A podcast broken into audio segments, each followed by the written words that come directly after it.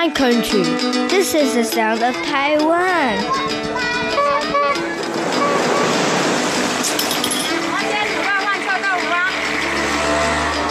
嘅头前阿伯拢我哋嘅。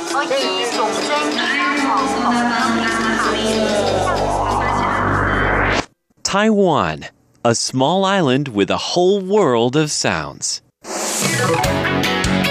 Ladies and gentlemen, here's Shirley Lin with In the Spotlight. Welcome to In the Spotlight. I'm Shirley Lin. Today, I'm really honored to be speaking with um, Shannon Zhen, uh, who's this tiny woman sitting in front of me, but she's a certified yoga instructor. And the thing is that what really surprised me about her is that she's got an electrical engineering background, but um, she's got a great story to tell about her life. So let's meet Shannon. Hi, Shannon. Hi, Shirley. Hi, everyone. All right. Um, I understand that uh, at the age of nine, you left Taiwan and uh, moved with your family to New Zealand and Australia, and you just only came back like four years ago. Yes. Yeah. So tell me, what was life like in Australia? What was it, you know? I mean, it was because you have a dad's job. Yeah. Yes. But um, the people there, you actually met a lot of Taiwanese. Yes. Asians over Yeah, there. There are a lot of them there. Um, well, I think life in Australia or New Zealand is very simple and very like a reg- like you you live a very regular life. You know, like you go to work, you cook, and then you have holidays. Yeah. Yeah. You know, I've never been to New Zealand, but you were saying that it's nothing like Taipei City. I mean, with the cities over there, whether it's Wellington or, um, what is it, Auckland, Auckland. or Christchurch. I mean, they are cities, but they're not cities compared to Taipei City. No, as um like Taipei is a very convenient city, and then uh, people are very friendly. Mm-hmm. Yes, you basically can get everything that you want, like But- you know, twenty four hours. Yeah. but compared to the cities in, in New Zealand. So it's like very laid back, very slow, Yes, quite slow. and nothing like a metropolitan city. I mean, it's not. Well, uh, we're improving. yes, getting better. Yeah. uh, we do have like you know like some shops they do open late, mm-hmm, and some restaurants as well. Are there like tall buildings and office buildings and Yes, um, in the CBD, um, we do have some like tall buildings and then um, like commercial buildings. Oh, okay. Yes. Wow, that's interesting. Anyway, um, why did you decide to come back to Taiwan? Apparently, you had a really good job as an engineer and you loved it and everything, but you wanted to take a break. Yes. So I was at my uh, I was at um, an engineer job for the past like for ten years, and my boss was just telling me like, "Hey, I think you need a break." Really, it was your boss telling you that you need a break. Yes. Why? Were you like just overwork yourself and not healthy or what? Having um, dark circles in your eyes or something? What happened? Well, I think it's more of like he thinks like I don't really have a very deep relationship with my parents.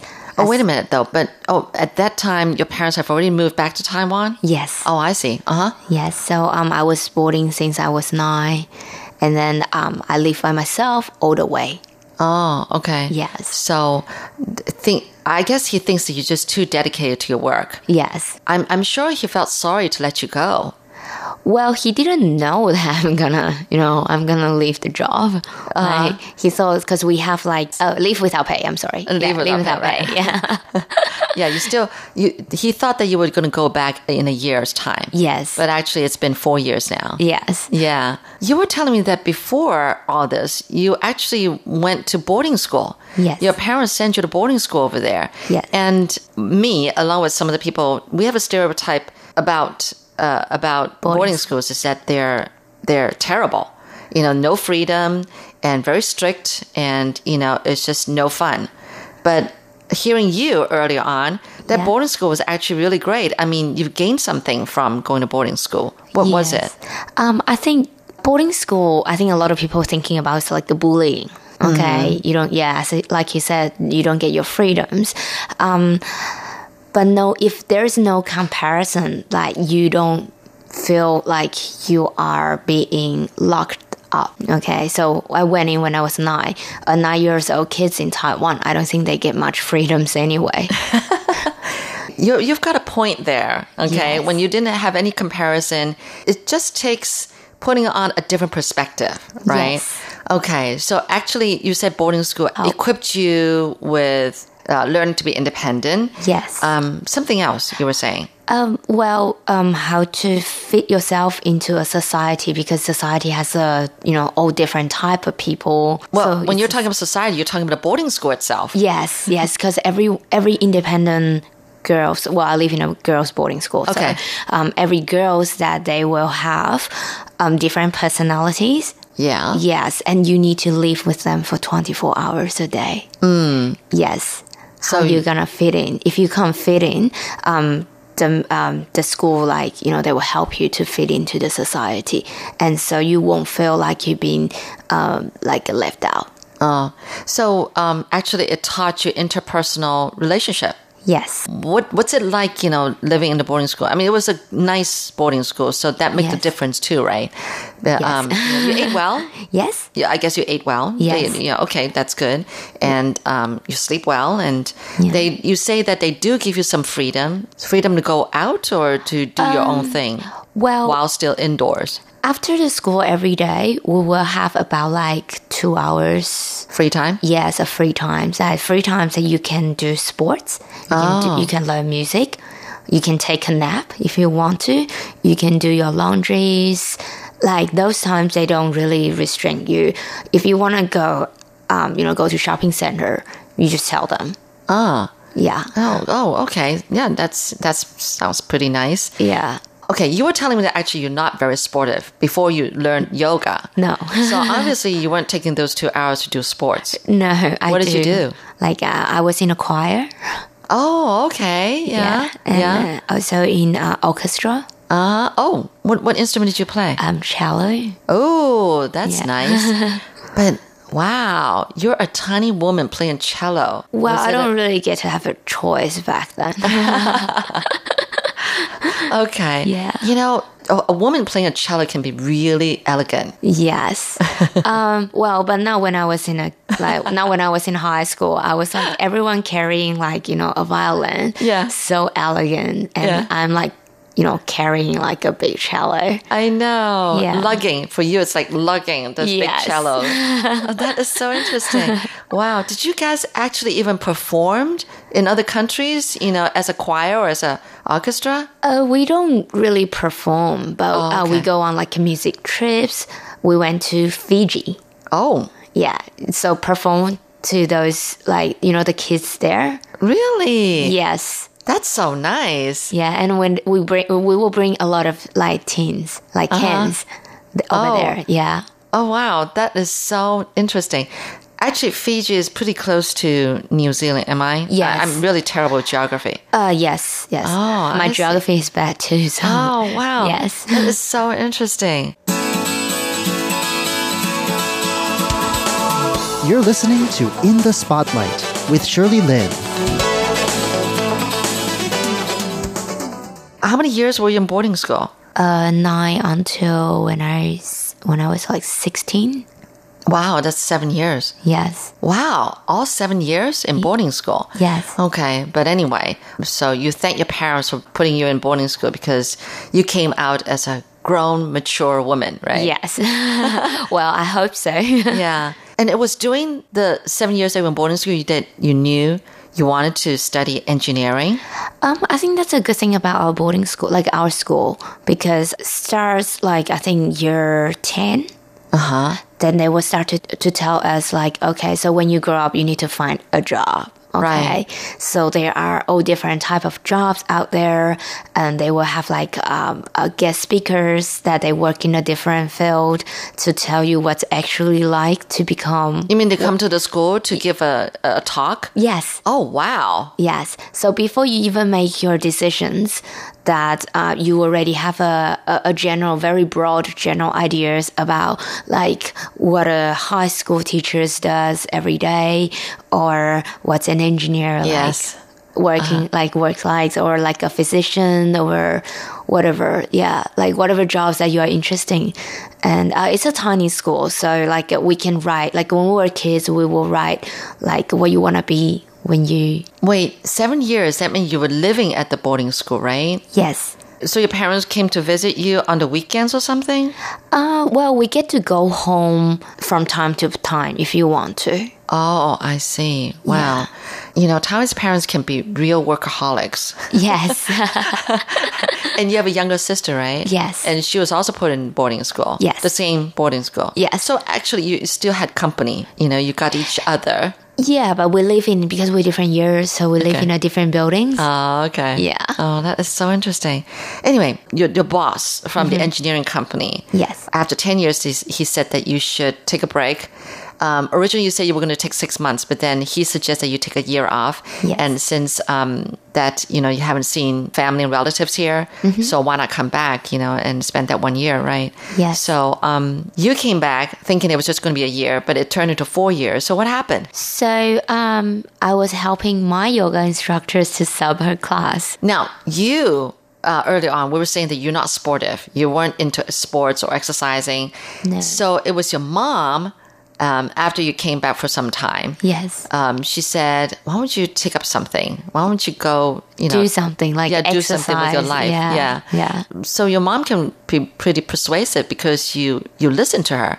I don't normally say no to the things that I've never tried. Uh-huh. So when she suggested, I was like, okay, I'll go give it a try. What was it like the first time you tried yoga? Because I did not like yoga when I tried it in the beginning. Yeah. Uh, not until lately, actually. Uh huh. Because I f- always find that some of the moves are just really hard to do. And, you know, um, I just think I'm not flexible Yes. body wise. So, what was your first impression of yoga when you started doing it? Um, so the first time that I tried yoga, it was a, a, a mat yoga, which is the yoga that you've seen on TVs or like people that have a general idea. You have a yoga mat, you stand on your yoga mat, you try to stretch yourself out, um, which is really hard. Yeah. Um, so I got so depressed. I can't believe you used the word depressed. Okay. yes, because I was like, okay, so the lady sitting next to me, she's probably in her like a mid 50, mid 60. Okay. she's more flexible than I do. And then when we do like some poses, she's stronger than I am. and I was like, oh my God, this is not my class. so I talked to the, um, the person that, you know, like helped me to get the spot. Okay. In, the, in that yoga studio. So he told me like, hey, why don't you try aerial yoga? Okay. So it has a hammocks. Um, it maybe you will find it more interesting, and maybe it will help you to stretch more. And I was like, okay. Um, so I went to uh, my. you know, I would have said no. oh, I would just, I was just like, okay, because since I was already there, so I do two classes in a row. Oh, wow, wow, wow. Okay. Yeah, so I was like, okay. I would have said no because I'm thinking like that looks more scary to me. yeah. For me, Yeah. you know, I would have said no. But anyway, so you went from one mat yoga to the next aerial yoga, Yes. and you loved it. Yes, I was like, hey, my God, oh my God, like I can touch my toes.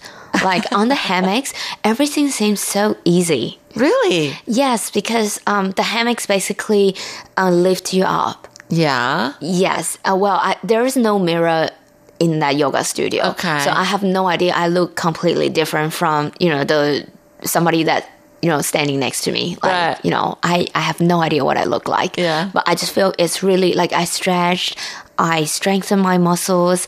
I feel great. Really? Yes. Okay, so after that class, you fell in love with it, and so you decided to go back and again and again, but only Yes. doing aerial yoga Yes. more than anything beginning. else. Yes. Yes. That is oh, wow. Maybe I should give it a try because it just seems so scary, and I feel like I'm I'm I'm just gonna twist my ankle. Uh-huh. I just feel like I'm just gonna you know pull a muscle. That's how I felt looking at other at, you know watching Yeah. other people do aerial yoga. Well, I think um, aerial yoga they have different types. Um, Try to find the one that's very gentle and stretchy, and so it will help you to strengthen at the same time as well. Um, so that's I think I, I was like pretty lucky because another instructor that teach aerial yoga there they do tricks, which I probably would just never gonna go back again. Oh, what do you mean by tricks? it's kind of like a circus trick tricks. Uh-huh. You know, like you, you you climb up and then you Oh, do some oh, oh, like oh, wind oh. ups. Never. Yeah, Forget it. Yeah, so I was like pretty lucky Uh-huh. that my first aerial class it's nothing like that. From an engineering background and someone who didn't like sports to becoming a certified yoga instructor. Gotta tune in next week to find out more. For In the Spotlight, I'm Shirley Lin.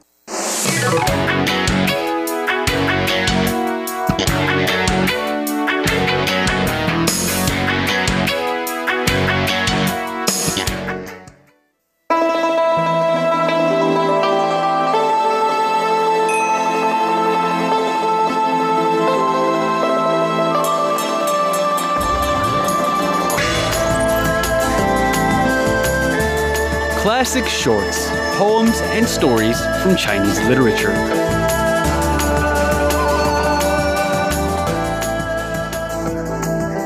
Hello and welcome to Classic Shorts. I'm Natalie So. Today we look at a female perspective on war in China. I read highlights from the famous Tang Dynasty poem, The Lament of Lady Qin, written by late Tang Dynasty poet Wei Zhuang. Wei writes about the rebellion led by Huang Chao in 879 that led to the decline of the glorious Tang Dynasty. These are some highlights in the translation written by Lionel Giles. Introductory The poet meets with the lady. In the Guimao year of the Zhonghe in the third month of spring, outside the city walls of Luoyang, suddenly by the wayside I saw a flower like lady reclining in solitude beneath the shade of the green willow. Her face showed traces of care, and there was a pucker between her eyebrows. I made bold to question her, saying, O lady, whence do you come? Looking distressed, she was about to speak when a sob choked her utterance. Tossed and engulfed in the waves of revolution, how can I find words to speak? Three years back, I fell into the hands of the rebels and was detained in the land of Qin and the things that happened in Qin seem engraved in my memory. If you, sir, can loosen your golden saddle to hear my story, I, for my part, will stay my jade footsteps in your company. Our eastern neighbor had a daughter whose eyebrows were but newly painted. A beauty above all price to overthrow a city or a state.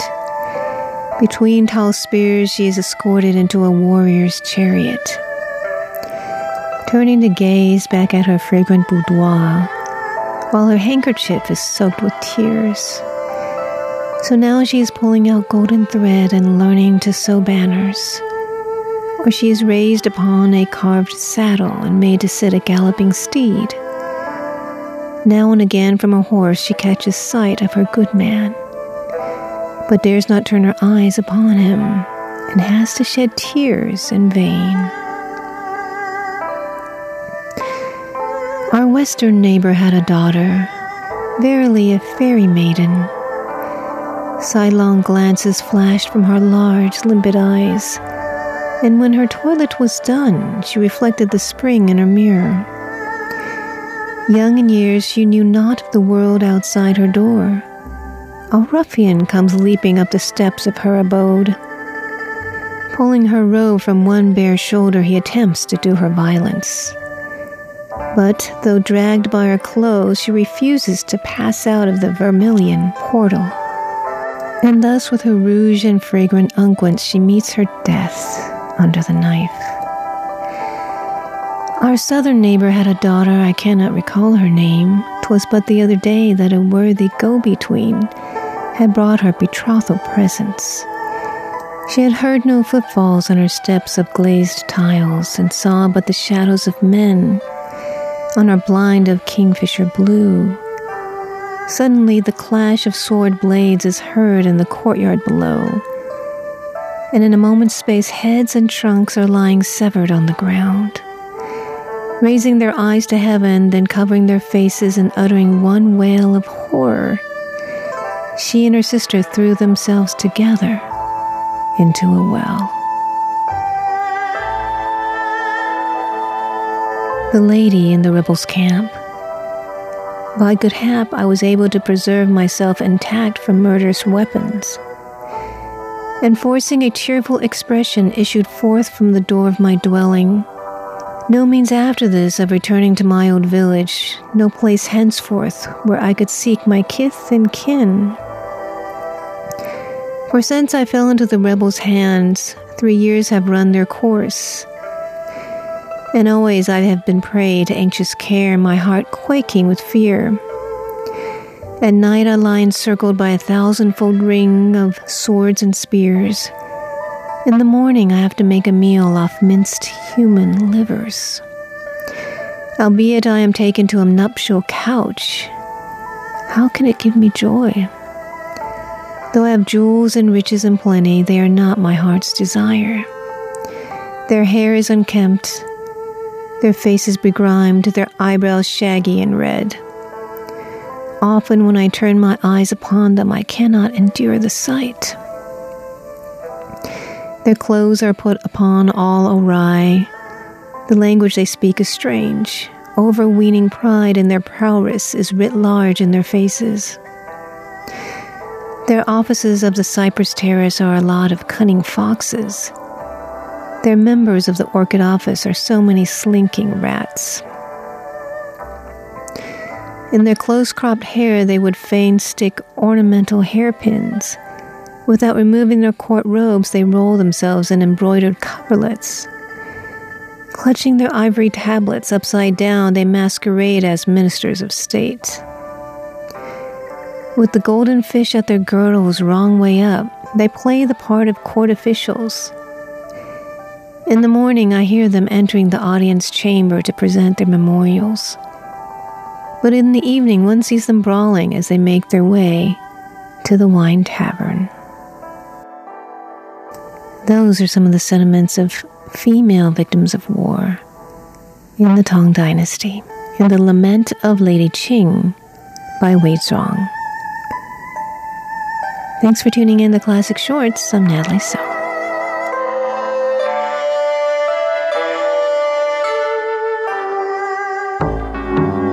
This is Radio Taiwan International. You're listening to News Playlist. We've queued up some of the most interesting reports for you, brought to you by Radio Taiwan International. Welcome to News Playlist. I'm Paula Chow, the program host. The 921 Jiji earthquake in 1999 was one of the worst earthquakes to ever hit Taiwan.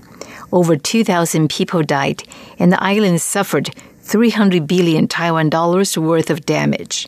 Earlier this week, Taiwan marked the 21st anniversary of the quake, which remains fresh in so many people's minds. But do you have an emergency bag ready if another big one hits? An emergency bag is also called a go bag. That's because you can grab it and go in the event of an earthquake, typhoon, fire, you name it. But what should we be packing in a go bag? The Interior Ministry has worked with superstores in Taiwan to set up areas where you can get what you need. Interior Minister Xu Guoyong introduces some of the items that should go in your bag. Things like a flashlight, wet wipes, a Swiss Army knife, a whistle, as well as enough food and water to last you for three days. The Interior Ministry is also working with online shopping platforms to help people buy what they need for their grab bag from the comfort of their homes. The minister also explained the importance of securing your furniture as it won't topple in a big quake and installing emergency alarms. Catherine Wei, RTI News.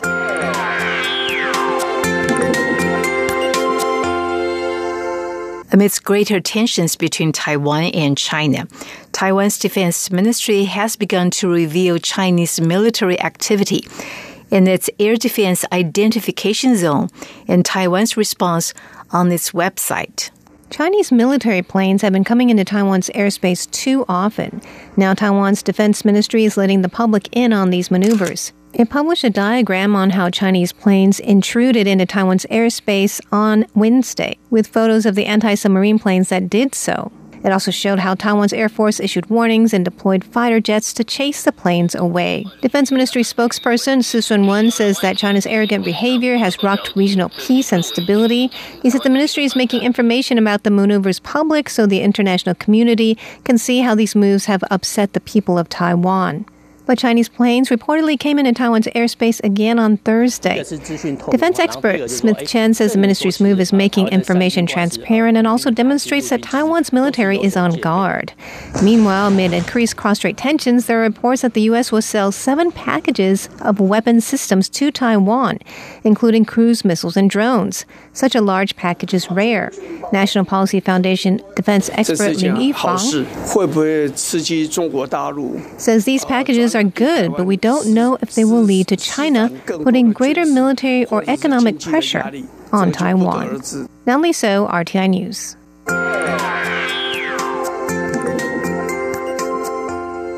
Taiwan is an archipelago rife with volcanic activity. It is a country filled with hot springs. But contrary to popular belief, not all hot springs are good for you. Beware of soaking for too long in Taiwan's Milky Sea. Turtle Island is a small uninhabited island off the coast of Yilan County in eastern Taiwan. One of the main draws that attracts tourists to Turtle Island is its underwater hot spring. Bubbling up from the seabed, the hot spring brings the telling scent of sulfur to the ocean's surface. Spurts of milky white water create the loveliest shades of turquoise when mixed with the surrounding seawater, earning the attraction the name Milky Sea. While many visitors are there to paddleboard, others can't wait to go swimming in the beautiful turquoise waters. But marine scientists are warning travelers that spending too much time in the Milky Sea may result in burns. That's because the sulfur seawater mix from the hot spring is more acidic than regular seawater. Visitors who don't rinse off with a shower after taking a dip in the Milky Sea are more susceptible to getting burns. It's even worse if you skip the shower and go for a suntan instead. The sulfur bubbling up from the underwater volcano can also create whirlpools, which swimmers should also keep an eye out for. As beautiful as the Milky Sea is, it does come with its share of potential dangers. Catherine Wei, RTI News.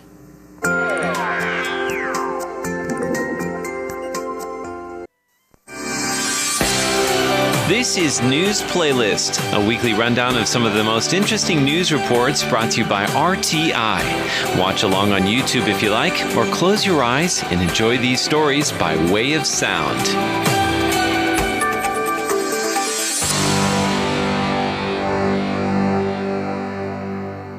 A certain cook who appeared on BBC Food made headlines recently when the questionable recipe she was following resulted in some decidedly unauthentic fried rice.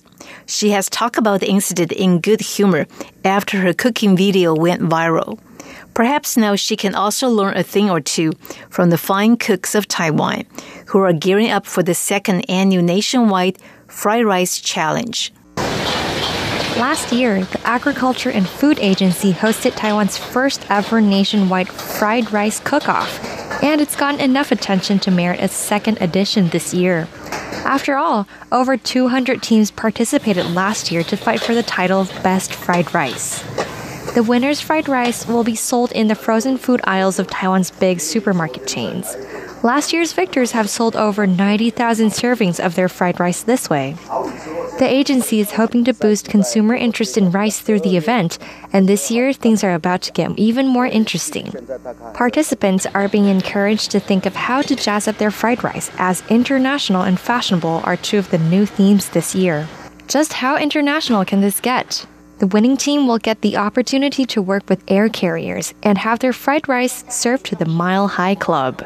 Catherine Wei, RTI News.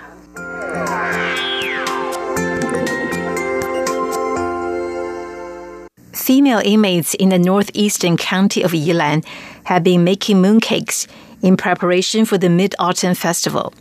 People across Asia celebrate the holiday, also called the Moon Festival, on the 15th day of the 8th lunar month. This year, it falls on October 1st. The Mid Autumn Festival is a time for families to gather together and gaze at the moon. But that could be difficult for these inmates in northeastern Taiwan.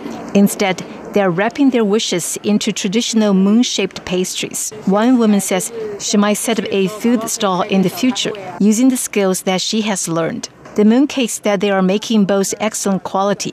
Two flavors in particular, green onion and curry pork, are getting rave reviews. One customer says she can tell that the pastry was made with good ingredients, adding that the lard and curry go together perfectly. Another popular holiday gift is seafood. This tender white shrimp is ideal for barbecues, a key part of the holiday celebrations.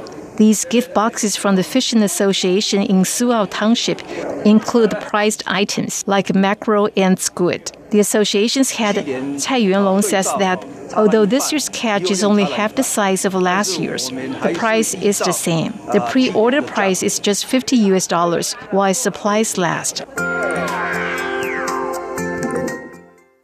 The Moon Festival is just around the corner. People are getting ready to celebrate. Barbecued meats, mooncakes, and pomelos are among the more popular foods consumed during the holiday.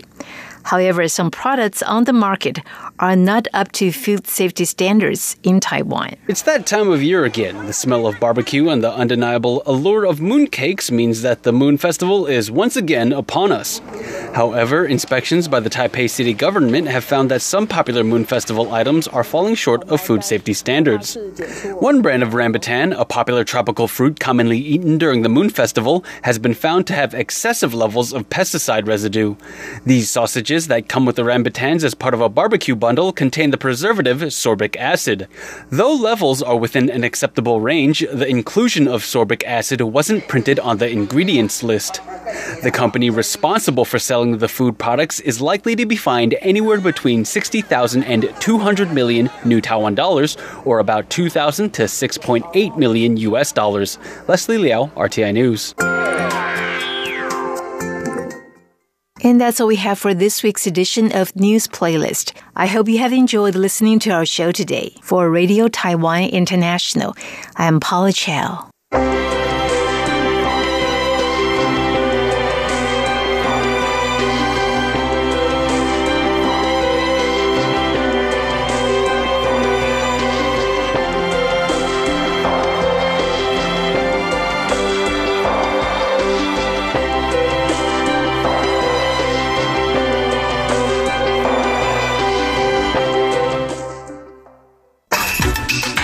RTI Exercise for Your Mind.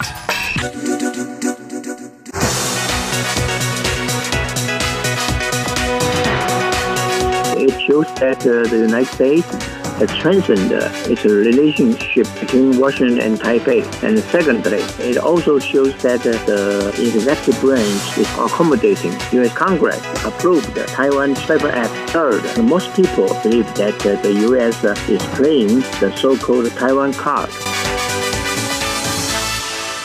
Hello and welcome to this week's On the Line brought to you by Radio Taiwan International. I'm Carlson Wong. The U.S. has shown more support for Taiwan recently, especially after the Taiwan Travel Act was signed into law by President Trump in March 2018. This can be seen by the visit of the U.S. Health Secretary Mr. Alex Azar in August, the highest level U.S. official to ever visit Taiwan since Washington switched recognition from Taipei to Beijing in 1979. Taiwan, in the meantime, will expand U.S. pork and beef imports to Taiwan in January 2021. The opening of the American beef and pork products will pave the way for U.S. trade deal in the future. To find out more, we are joined today by Professor Edward Ishin Chen. Professor Chen is a professor emeritus of Tamkang University in the Department of Diplomacy and International Relations.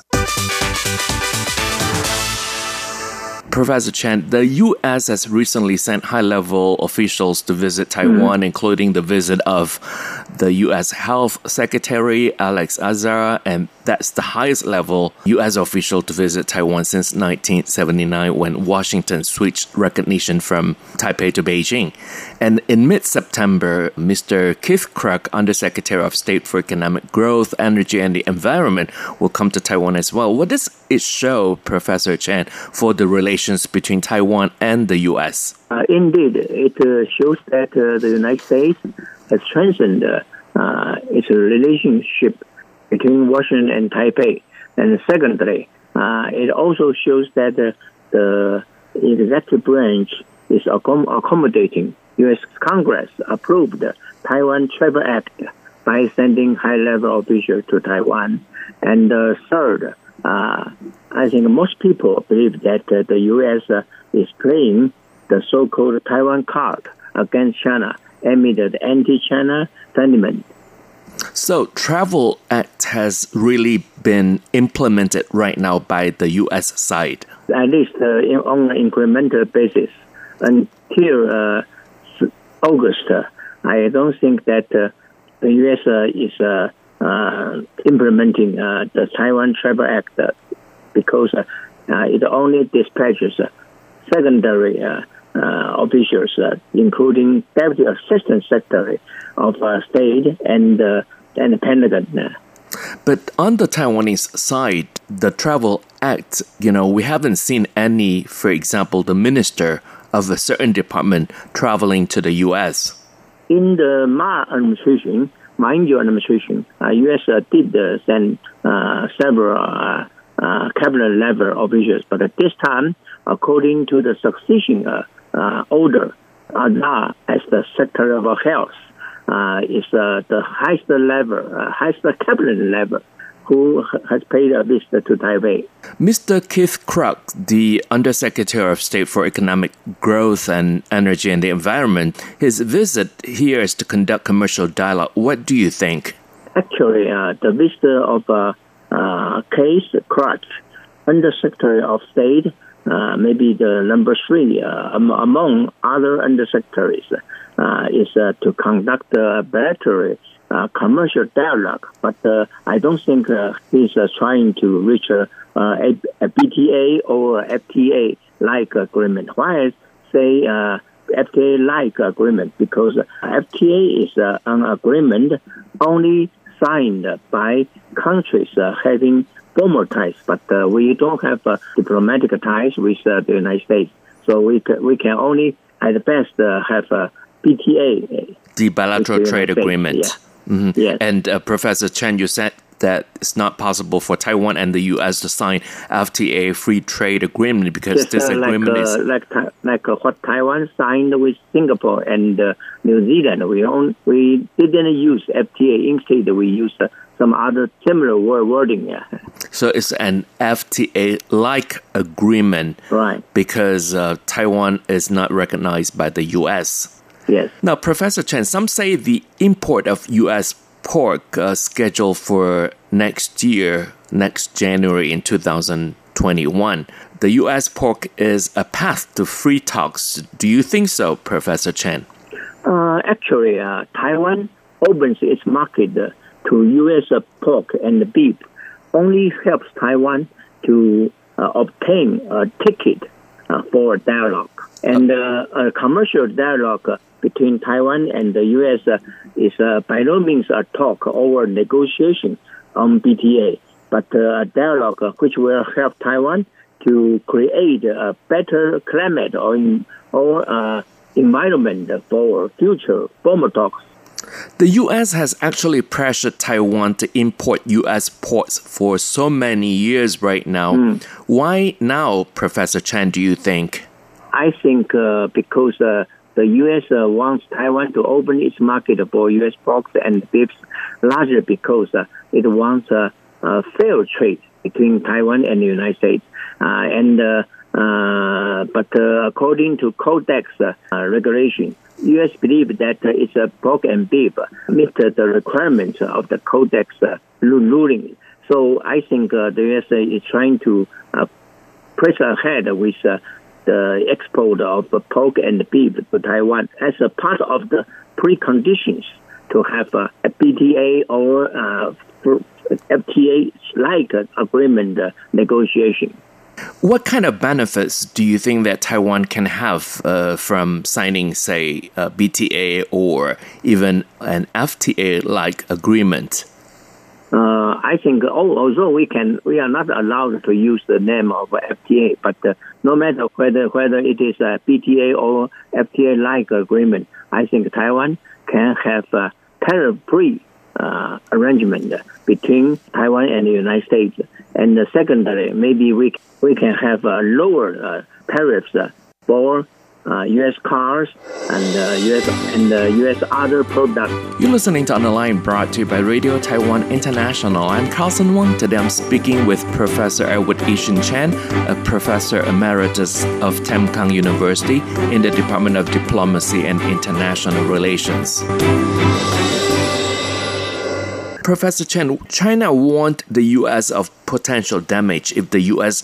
does mm. not withdraw from the visit of, uh, for example, Mr. Keith Krach. Now, what kind of damage is there because there is already tension between China and the U.S.? Oh, uh, to, in the eyes of uh, Beijing, such dialogue between Taiwan and the U.S.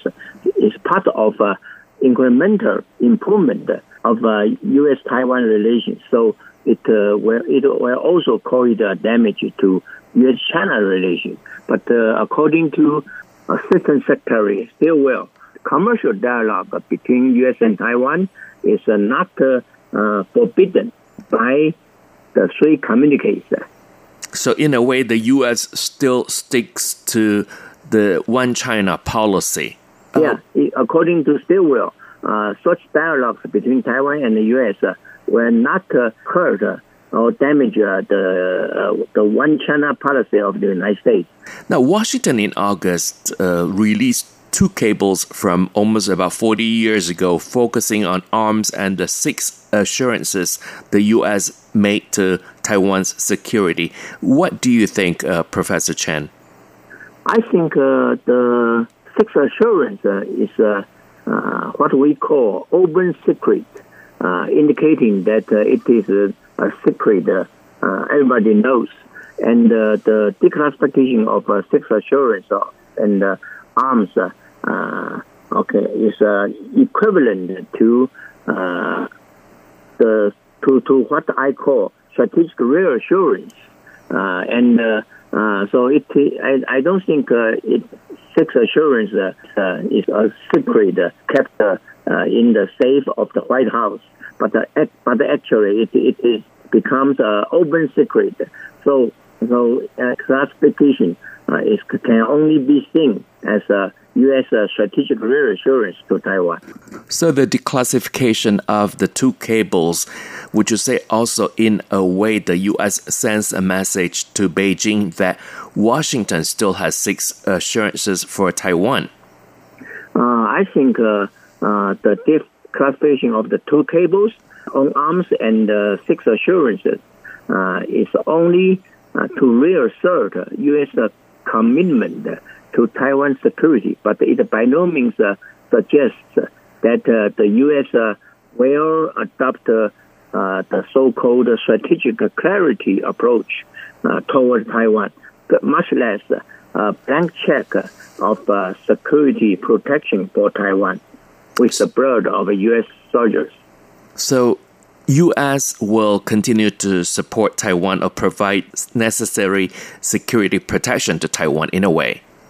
Uh, I don't think so. Actually, uh, it uh, can only become only only become a U.S. commitment to Taiwan security, but uh, it does not necessarily mean that uh, it will provide Taiwan with the security protection, uh, like a, blank check with U.S. The, with the blood of U.S. soldiers.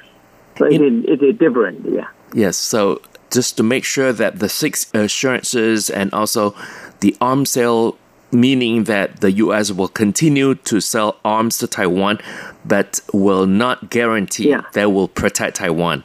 To to sell, uh, to continuously uh, sell uh, Taiwan uh, arms uh, does not mean that the U.S. will provide protection on Taiwan. Uh, instead, I think uh, it's only a over commitment to to Taiwan's security, but uh, such a such commitment uh, is, is not equivalent to strategic clarity uh, in terms of uh, U.S. Uh, commitment to Taiwan security by dispatching troops to Taiwan in case that uh, there is a crisis close to the Taiwan Strait.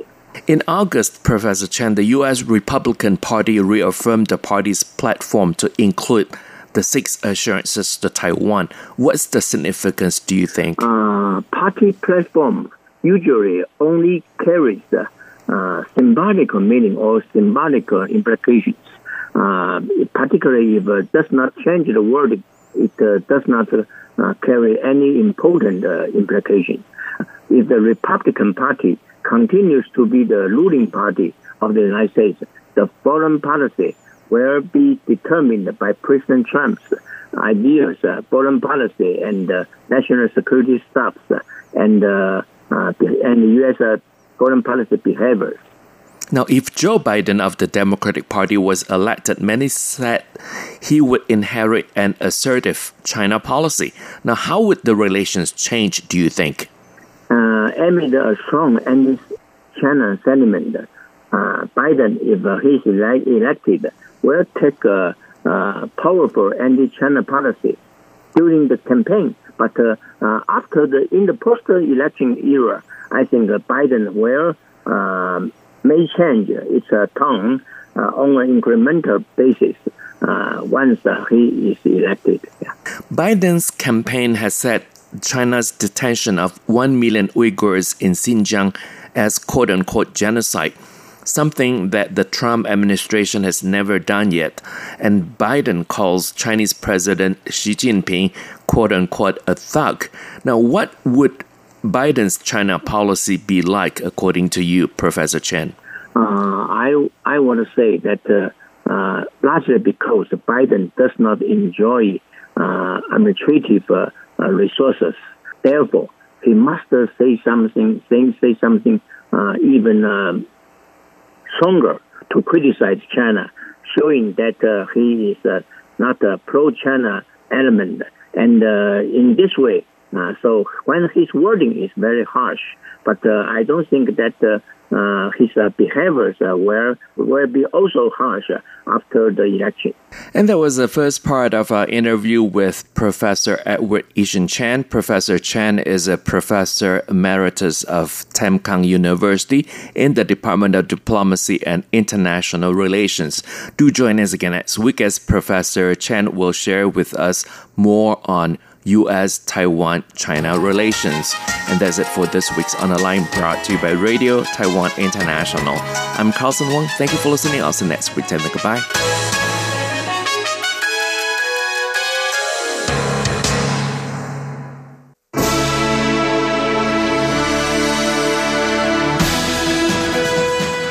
Thank you for listening to Radio Taiwan International, broadcasting from Taipei, Taiwan. Check out our website at english.rti.org.tw. Again, that's english.rti.org.tw for the latest news and features from Taiwan. You can also listen to our programs and watch videos as well. Our 60 minute English language program can also be heard every day at the following times and frequencies in southern China and South Asia from 1600 to 1700 UTC on 9405 kHz. Again, that's in southern China and South Asia from 1600 to 1700 UTC on 9405 kHz. And in Southeast Asia from 0300 to 0400 UTC on 15320 kHz. Again, that's in Southeast Asia from 0300 to 0400 UTC on 15320 kilohertz. We'd love to hear from you. Please send your comments to PO Box 123 199, Taipei, Taiwan. Again, that's PO Box 123 199, Taipei, Taiwan. Or send an email to rti at rti.org.tw. Again, that's rti at rti.org.tw. Also, visit us on Facebook. The address is fb.me forward slash Radio Taiwan International. Once again, on Facebook, we're located at fb.me forward slash Radio Taiwan International for videos, photos, and news of interest from Taiwan. Thank you once again for listening to Radio Taiwan International.